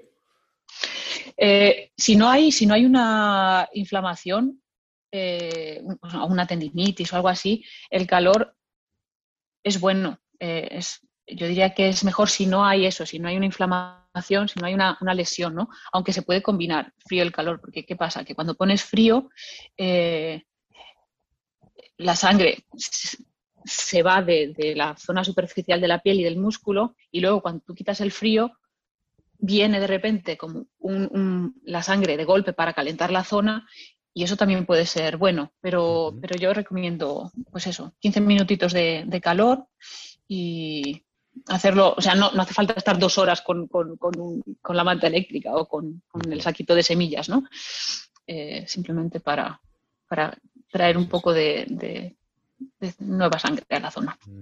Interesante todo esto, Paloma. Mm. Y bueno, vamos a hablar ahora, ahora me gustaría hablar de, de tu etapa, bueno, donde estás ahora, porque eres clarinetista en la orquesta de John Chopin, no sé si lo he dicho bien. Sí, John Chopin. John Chopin, en, en Suecia. Entonces, cuéntanos cómo, cómo llegaste eh, a tocar allí. ¿Mm? Eh, la historia es, eh, bueno, muy sencilla. Yo estaba ahí en, Santiago, en la Academia Orquestal, y yo estaba echando mi currículum a todas las pruebas de orquesta que salían en Musical Chairs, y, si me invitaban, pues yo iba. Y, me invitaron a, venir aquí, pues era, sería abril o así, de la segunda temporada que yo, yo estaba en Santiago, o sea que estaba ya a puntito de terminar. Y, y nada, me invitaron y, vine a las pruebas. Yo no conocía a nadie aquí, nunca había estado en Suecia, no tuve que mirar en el mapa dónde estaba John Shopping porque no, no me sonaba de nada. Entonces, bueno, pues nada, me cogí un, avión y a Göteborg. Y bueno, de Göteborg, John Shopping está como entre Göteborg y Estocolmo, a medio camino, está en la parte sur y, las comunicaciones relativamente sencillo llegar a, a John Shopping. Y, nada, me vine el día de antes de las pruebas. Teníamos ensayo con la pianista. Y la verdad es que las pruebas aquí, bueno, tú lo, sabrás, ¿no? En, Escandinavia es, un lujo. Están normalmente muy bien organizadas, tú tienes tu tiempo para calentar en, un, aula o en un sitio, hay siempre té, café, agua, fruta, eh, galletas, eh, está, y están normalmente muy, muy bien organizadas, te dejan ensayar con el pianista a veces. Eh, entonces, bueno, pues yo tuve mi ensayo con la pianista la, tarde anterior y, claro, yo me quedaba en un hotel y cuando pregunté cómo se llegaba al auditorio, eh, bueno, me dan las indicaciones y, había que cruzar un puente y el, el, auditorio es espectacular, es bastante nuevo, bastante nuevo, este año se cumplen 10 años y, claro, yo cuando lo vi dije, madre mía, pero este sitio es, una preciosidad. Y, luego al día siguiente, cuando fueron las pruebas, eh, estaríamos, pues no sé, no estábamos muchos, estaríamos como cuarenta y pico o así, menos de cincuenta, cincuenta, casi cincuenta a lo mejor. Y bueno, hacen el sorteo, a mí me tocó bastante pronto, eh, no sé, cinco, seis o siete, algo así. Entonces, bueno, pues yo me, llevaron a calentar a un, a, una, a un aula, muy bien, tenía baño, había un sofá allí para tumbarse y yo, bueno, estaba alucinando. Y, y luego cuando me llevaron al, a, la sala de, de, conciertos, espectacular, o sea, una acústica preciosa además. Tú entrabas allí, bueno, butacas rojas muy nuevas, en el cielo había como había unas lámparas como que imitan estrellas y, yo decía, ¿y esto? Y, doy el, me da el, piano en la y afino y suena y yo, ostras, ¿esto? Yo no sé si me voy a ver en otra igual en mi vida, ¿sabes? y bueno, o sea, voy a disfrutar, es que esto, madre mía, esto suena, bueno. Y, la verdad es que pues toqué muy a gusto porque las condiciones fueron tan buenas. Eso de muchas, lo, lo injusto, lo, lo que muchas veces pasa con las pruebas de orquesta es que las condiciones no son las ideales y eso quizás es algo que también hay que estar preparado para ello. Llegas y está todo el mundo calentando en el mismo sitio y, te llevan escaleras para arriba, escaleras para abajo, para ensayar, para pasar a la sala donde vas a tocar y llegas allí después de, te falta el aliento, tienes que mojar las cañas del de clarinete o el requinto del bajo y y, la verdad es que aquí pues las condiciones fueron muy buenas, entonces es fácil tocar pues a, casi tu, mejor nivel. Y fue un poquito lo que pasó aquí. Las pruebas eran de coprincipal con bajo. Y, bueno, eh, pasamos cinco a la final después de estar ahí todo el día y, mm, nos ofrecieron a dos eh, semanas de prueba. A mí y a otro chico sueco. Nos ofrecieron pues casi dos meses, yo creo, así, sí, siete, ocho semanas de prueba con la orquesta. Y claro, bueno, yo cuando me dicen que, que, yo era una de las elegidas, yo diciendo, pero bueno, yo no me lo podía creer. Eh, fue fue un, momento muy especial, muy, muy bueno. Y, nada, después de las pruebas fueron pues eso, antes del verano y después del verano pues me, me vine otra vez y estuve dos meses tocando con la orquesta y, la verdad es que muy a gusto. Eh, aquí la gente es muy, muy correcta, muy educada. Em, luego también había habido pruebas de fagot y de oboe, viola, entonces como que había, había estábamos como un grupito de, de gente que estábamos de prueba, y entonces pues como que haces un poco piña y, luego otra cosa que aquí es muy positiva, teníamos todos como un, mentor, alguien de la orquesta que, bueno, pues para preguntarle cosas, ¿no? Y, sobre todo, pues eso, si es gente que no, que no es del país, eh, tener a alguien al que le puedas ir a preguntar siempre está, está muy bien, te da un poco de, de seguridad y tranquilidad que, bueno,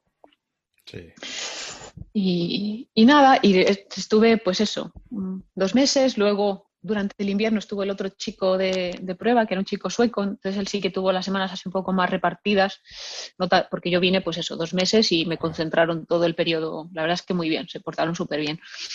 Y, pero claro, yo decía, bueno, van a coger al otro chico, ¿no? Es sueco, eh, a lo mejor ya le conozco y, yo qué sé. Pero bueno, yo muy contenta, ¿no? Porque había, pues eso, había, había ganado unas pruebas y, me había, podido tocar con la orquesta. Entonces yo disfruté muchísimo eh, esas semanas de prueba. Y en, pues, ¿cuándo fue? En, marzo o en febrero, marzo al año siguiente, me llaman y me dicen que, bueno, pues que, que yo les he gustado más y que si puedo, si, si me interesa estar ahí un año de prueba.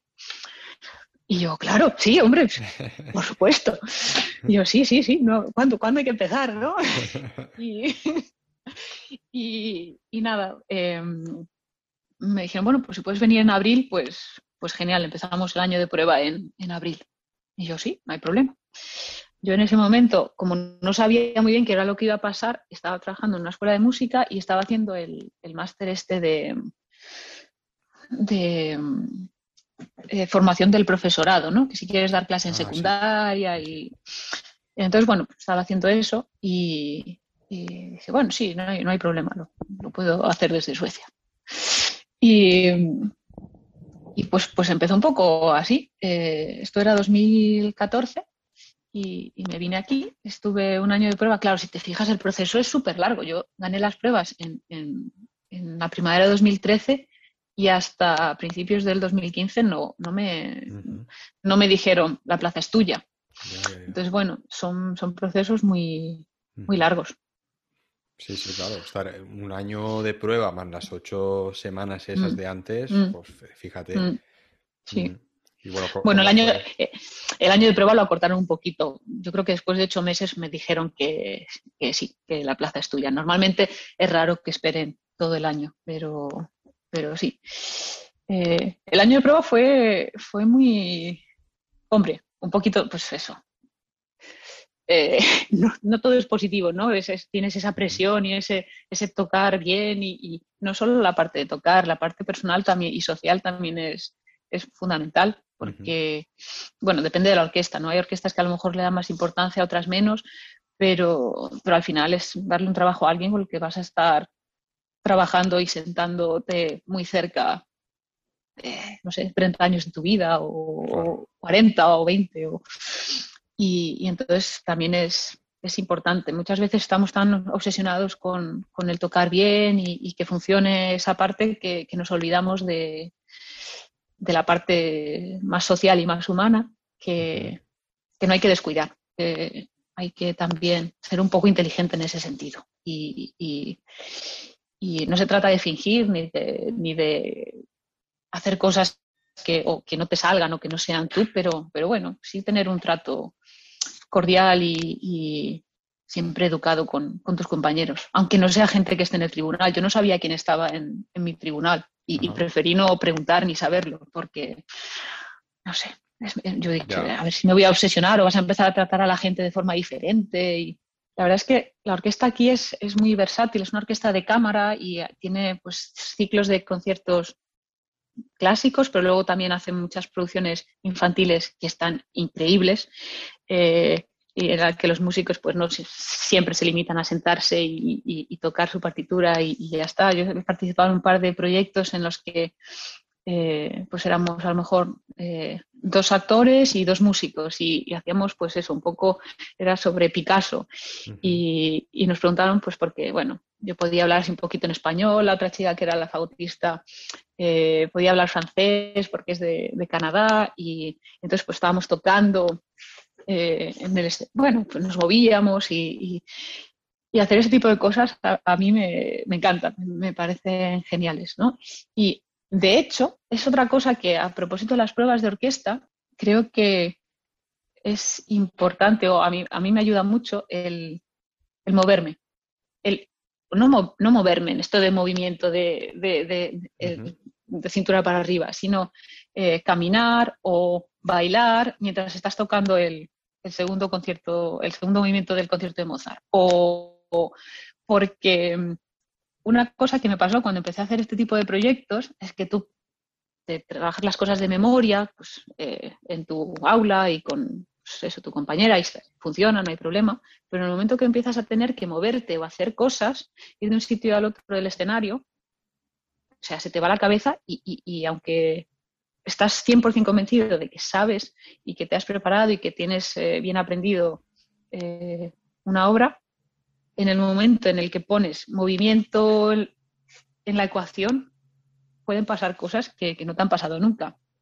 Entonces, me parece algo que puede ser muy, bueno, una forma diferente de, trabajar los solos de orquesta o, las obras que siempre pide, ¿no? Mozart, Debussy, Nielsen.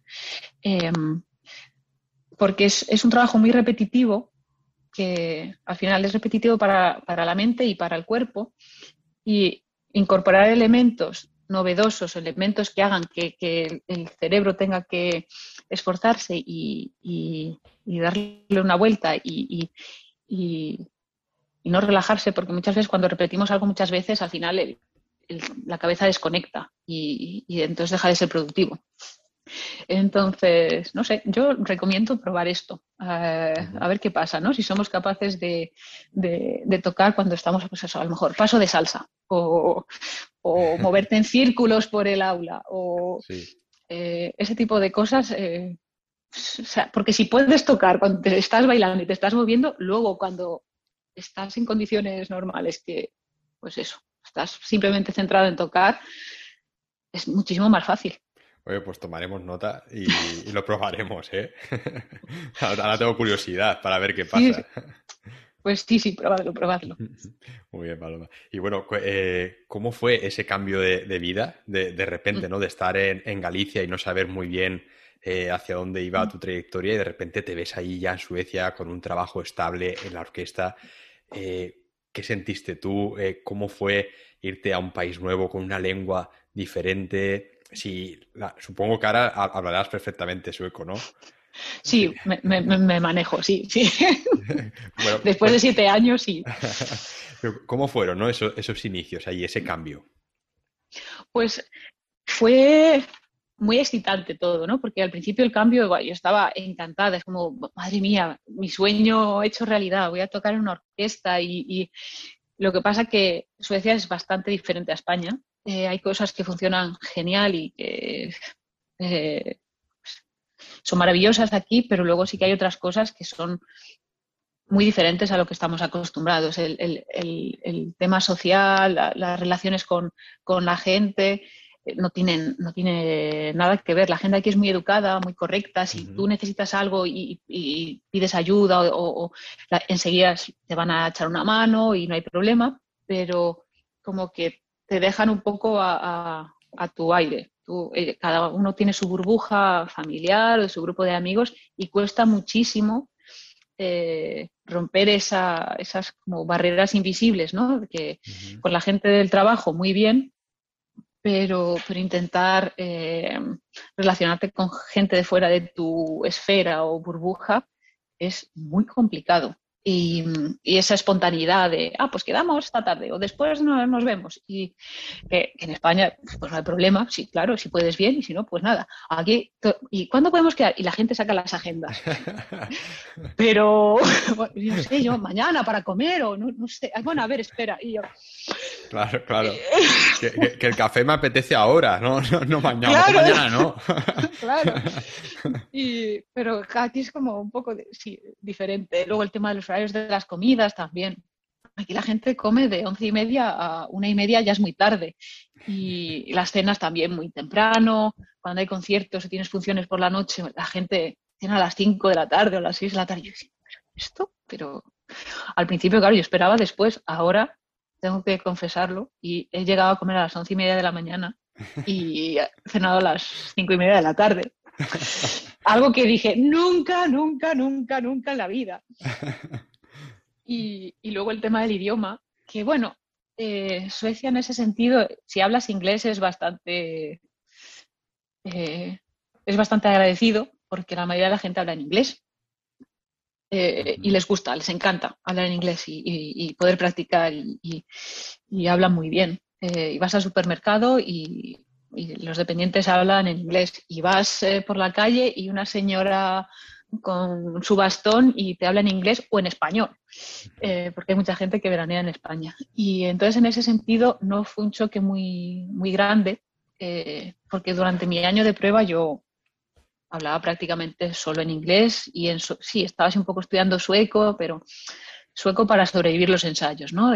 los números, antes, después, más fuerte, más piano, eh, más corto, más largo y, ya está. Pero luego cuando me, dijeron que, tenía la plaza, ahí dije, bueno, ahora sí, ahora me tengo que poner con el sueco porque el plan es quedarse aquí a vivir un tiempo y, entonces pues me apunté a un curso de, sueco y, les dije a mis compañeros, y bueno, estuve varios meses, eh, y, pero claro, la gente como está acostumbrada a hablar contigo en inglés, te siguen hablando en inglés. Y ya después del verano, después de volver de las vacaciones de verano, les dije, se acabó con el inglés, cero. O sea, tenéis que ayudarme, tenéis que eh, echarme una mano y, solo en sueco. A no ser que veáis que me va a explotar la cabeza y, tal, porque a veces aquí hay muchísimas reuniones y, te satura un poco la cabeza. Pero, pero fue a partir de, ese momento, de cuando dices mm, solo en sueco. Y al principio es muy frustrante porque te sientes como un, no sé, como que tienes el vocabulario y la capacidad comunicativa de un niño de cuatro años. Y, al principio es, muy duro ese momento en el que dices, vale, solo en sueco, pase lo que pase, pero claro, siempre pasan cosas y, quieres contar cosas y, a lo mejor estás escuchando que hablan de algo y cuando estás pensando cómo lo vas a decir, ya no están hablando de eso y, no entiendes las bromas, a veces te quedas como... Eh, y muy, muy frustrante. Yo tuve unos meses muy duros porque, porque estás como que, como que tienes que adaptar tu, tu pensamiento y tu, capacidad de, expresarte a, al nivel que tienes de, vocabulario y, y, de, y, yo solo lo llevé muy mal. Me, me, costó mucho porque tienes que simplificar. Y, yo estaba súper rayada, decía, madre mía, es que, voy, es que no, no, no voy a poder eh, hilvanar pensamientos complejos y, poder, pero bueno, es, una fase, hay que pasar por ahí y, mejora, mejora. Y es como con la música, ¿no? Paciencia. Sí. Y persistencia.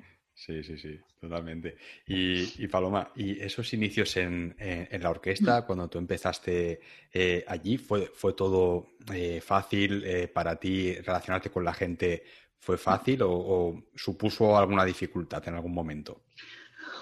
Pues hubo un poco de todo. Eh, la verdad es que tengo muchísima suerte y de hecho si estoy todavía trabajando aquí, no, no me he vuelto a España, es porque estoy, estoy muy a gusto y tengo compañeros muy maravillosos. hay, hay gente increíble y tengo muy buenos amigos aquí en la orquesta. Pero sí que es verdad que al principio eh, cuando, bueno, ya fue algo ya que sucedió durante las semanas de prueba. Un, compañero de la orquesta eh, se obsesionó un poco conmigo y, al principio dijo, bueno, pues yo qué sé, le estoy diciendo que no, que no me interesa, pues lo acabará pillando y me dejará en paz. Y, pero por desgracia no, no fue así.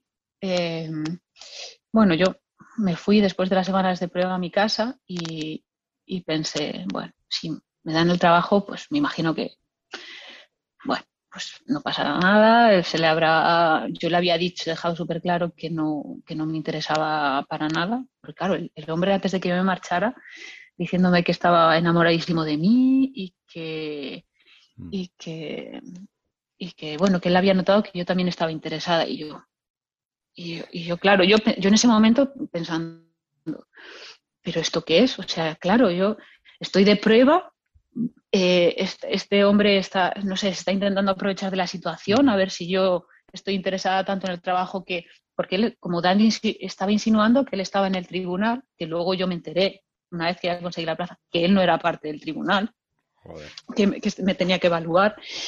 Eh, como que, bueno, pues no, eh, soltando así comentarios de, bueno, es que claro, bueno, yo, bueno, es que si, si es por mí, yo, claro, te daríamos a ti el trabajo y tal. Y cuando me dice que, que estaba enamoradísimo de mí y que él pensaba que, que, yo sentía lo mismo, claro, yo, yo, no sé, me quedé así como unos segundos pensando, ¿qué le digo a este para no ofenderle, para que no se sienta insultado y para pero para también ser muy claro con que mm, yo no, claro, yo le dije, bueno, pues que que no, que, le agradecía la sinceridad, pero que esperaba que entendiera y respetara que yo no, no estaba interesada de la misma manera que, que, él, que si le había dado a entender lo contrario, que era pues porque yo soy una persona muy social y que me gusta hablar con la gente y, bromear, pero que yo no le había tratado a él de forma diferente a la que había tratado a los otros eh, compañeros de la orquesta y, ya está. Y lo, ah, bueno, vale, vale. Como que pareció que lo había entendido. Pero luego cuando volví y empecé el año de prueba, pues no. Eh, el hombre siguió insistiendo y, y, me hizo ese año de prueba bastante duro, porque yo al principio no quería decir nada, no, no, quería decir nada a la gente de la orquesta, eh, no le dije nada a mi familia tampoco, porque estás lejos y, y tal. Y, y, fue un poco duro hasta, hasta que por fin se lo conté primero a, una compañera que también estaba de prueba. Y porque es que es tan injusto cuando se producen este tipo de situaciones.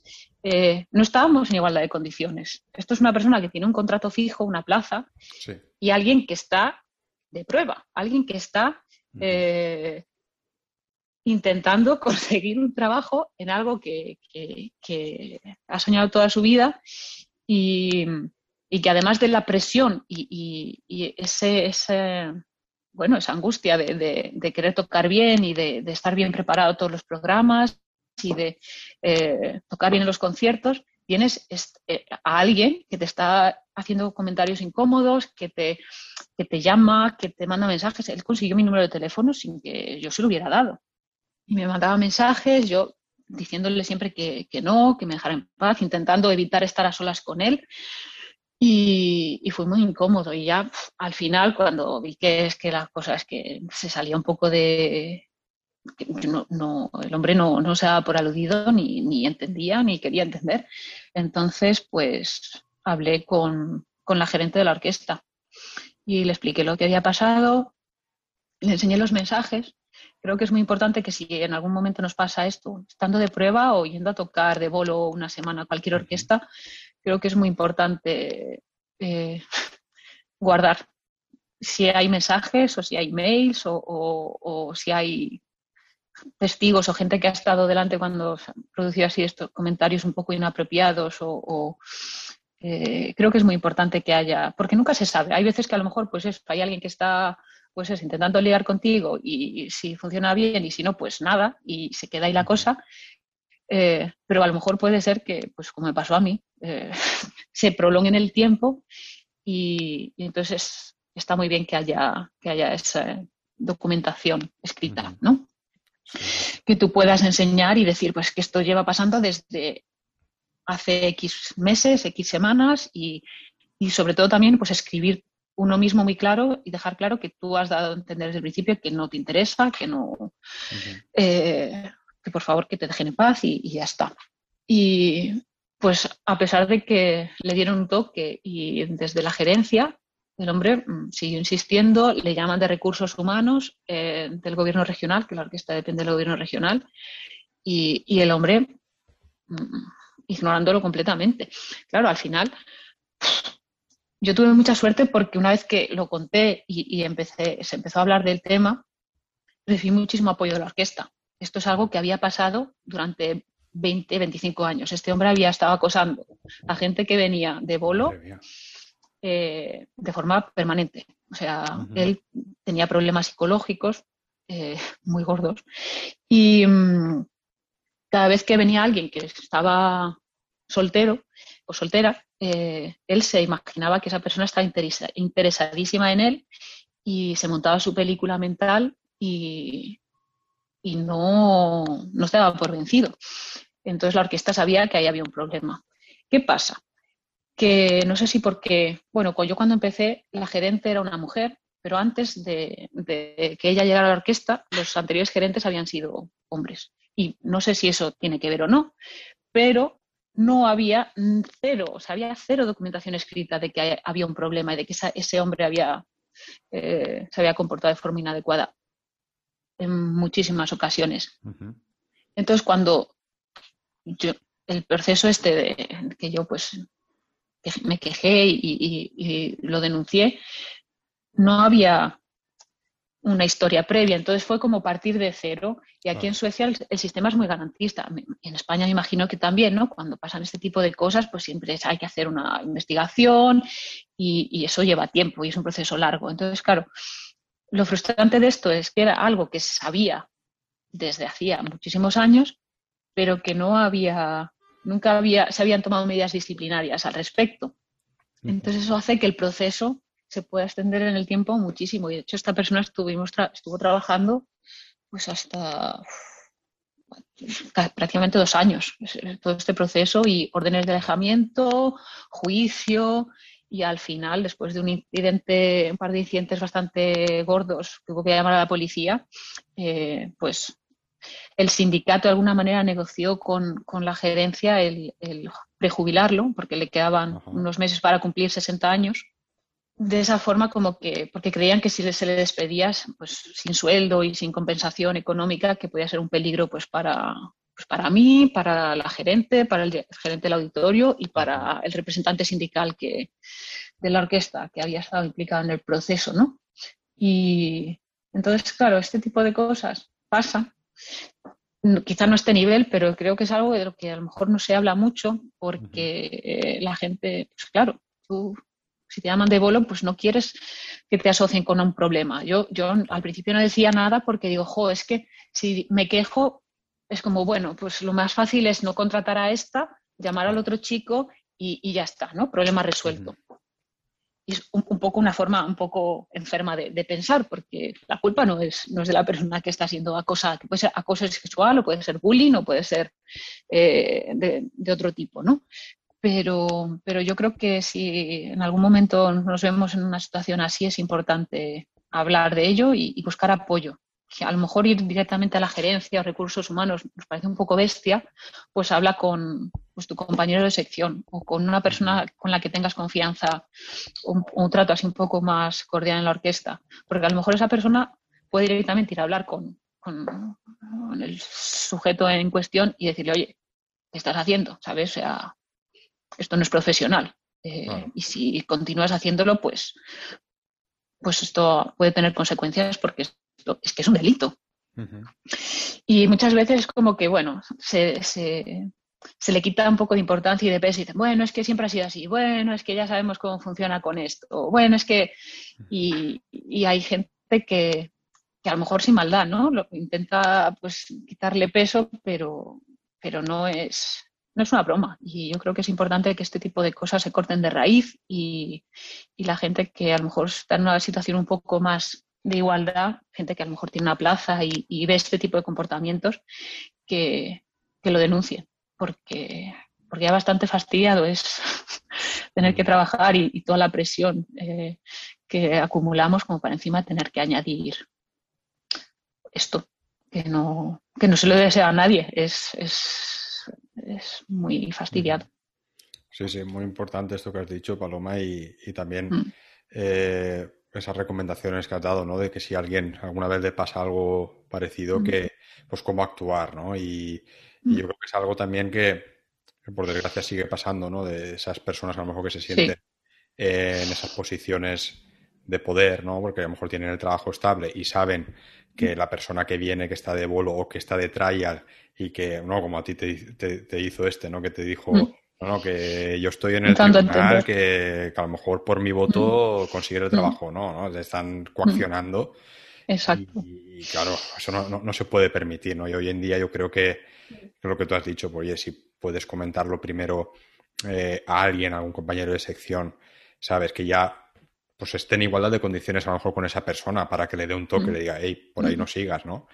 y, y, si no, ya pues como tú hiciste, de, pasar ya a la gerencia y, bueno, afortunadamente, aunque fue un proceso largo, pues mira, al final pues se, se, pudo zanjar el asunto y al final esa persona estuvo fuera de la orquesta y tú ahora pues mira, tienes ya esa paz mental de saber que estás ahí tranquilamente. Pues sí, es, es importante y no sentirse solo y no pensar que, la culpa es tuya, porque por mucho que tú digas, si la otra persona no respeta que tú no estás interesado, eh, no hay mucho más que uno pueda hacer.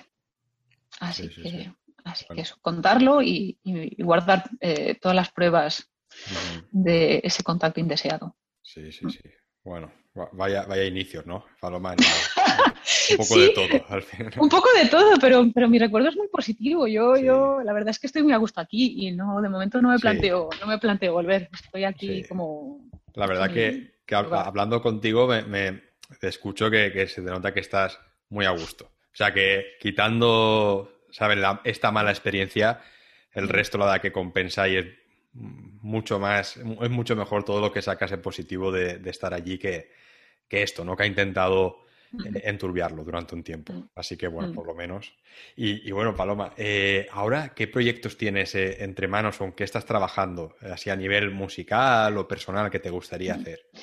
Pues bueno, después de esta etapa así un poco de, mucho estudio con esto del tema del masaje, eh, que también pues, me quitó así bastante tiempo, estoy un poco como reencontrándome con el plainete. La temporada pasada toqué de solista eh, tenemos un ciclo de los jueves que son así conciertos un poquito más cortos y, para gente que a lo mejor no está, no se quiere sentar en dos horas en un concierto clásico. Eh, y suelen, solemos tocar gente de la orquesta de, solistas. Y, a mí me tocó la temporada pasada, que fue uno de los pocos conciertos que tocamos, eh, claro, fue esta temporada COVID, solo tocamos de agosto a octubre. Eh, mi concierto fue el último que tocamos antes de que se cerrara y, estuvimos el resto de la temporada sin hacer nada. Entonces, eh, fue muy... Fue un poco extraño porque fue, por un, lado, estaba muy motivada, es como tocar de solista y el concierto de Mozart y, con la orquesta, es un, pues eso, un sueño de toda la vida, y, pero por otro lado, claro, 50 en el público, mi familia no pudo venir, eh, fue como un poco de, sentimientos así encontrados. Y, nada, esa temporada eh, creo que como estamos otra vez teniendo conciertos y, abrir, creo que eh, pues estoy un poco ahí intentando convencer a, compañeras de, cuerda para, o compañeros de, cuerda para, para tocar los quintetos de, para clarinete.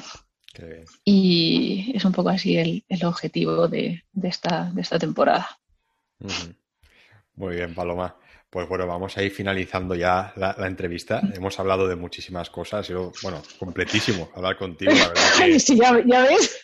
Sí, sí, sí. bueno, has contado de todo desde esa etapa que querías estudiar medicina hasta ahora el tema de la técnica Alexander, la conciencia corporal. Bueno, interesantísimo todo eso y la verdad que, que muy, muy interesante hablar contigo. Sí, yo que tengo facilidad para enrollarme con las persianas. tú, dirás cuando... Se, agradece, ¿sabes? Vamos, yo, cuanto más, cuanto más habléis, mejor, ¿sabes? Muy bien, Paloma. Oye, pues muchísimas gracias y, desde aquí te deseo todo lo mejor, muchos éxitos, que vaya todo muy bien por ahí, por Suecia. Y, y, bueno, ya sabes que aquí tienes tu casa, cualquier cosa que te gustaría comentar, algún proyecto futuro que quieras presentar, ya sabes que aquí encendemos micros y lo puedes compartir con toda la comunidad. Oh, perfecto, pues muchísimas gracias David, ha sido un placer y, nada, te deseo también muchísimo éxito con, la Academia Clarinete y el podcast, que me parece una herramienta maravillosa para todos los que están en, sus casas luchando con, con bueno, con, el clarinete y con qué hacer y cómo trabajar y cómo continuar. Así que es, enhorabuena, enhorabuena, que es un proyecto estupendo. Muchas gracias. De eso se trata, de si puede ayudar a, más gente, vamos, este es el objetivo. Muy bien, Paloma, pues hablamos pronto, ¿vale? Un abrazo. Un abrazo. Hasta luego. Y hasta aquí el programa de hoy. Gracias por vuestras valoraciones en Apple Podcast, por seguir el programa en Spotify y por vuestros me gusta y comentarios en iVoox. Muchísimas gracias por estar ahí. Nos escuchamos la semana que viene. Hasta la próxima.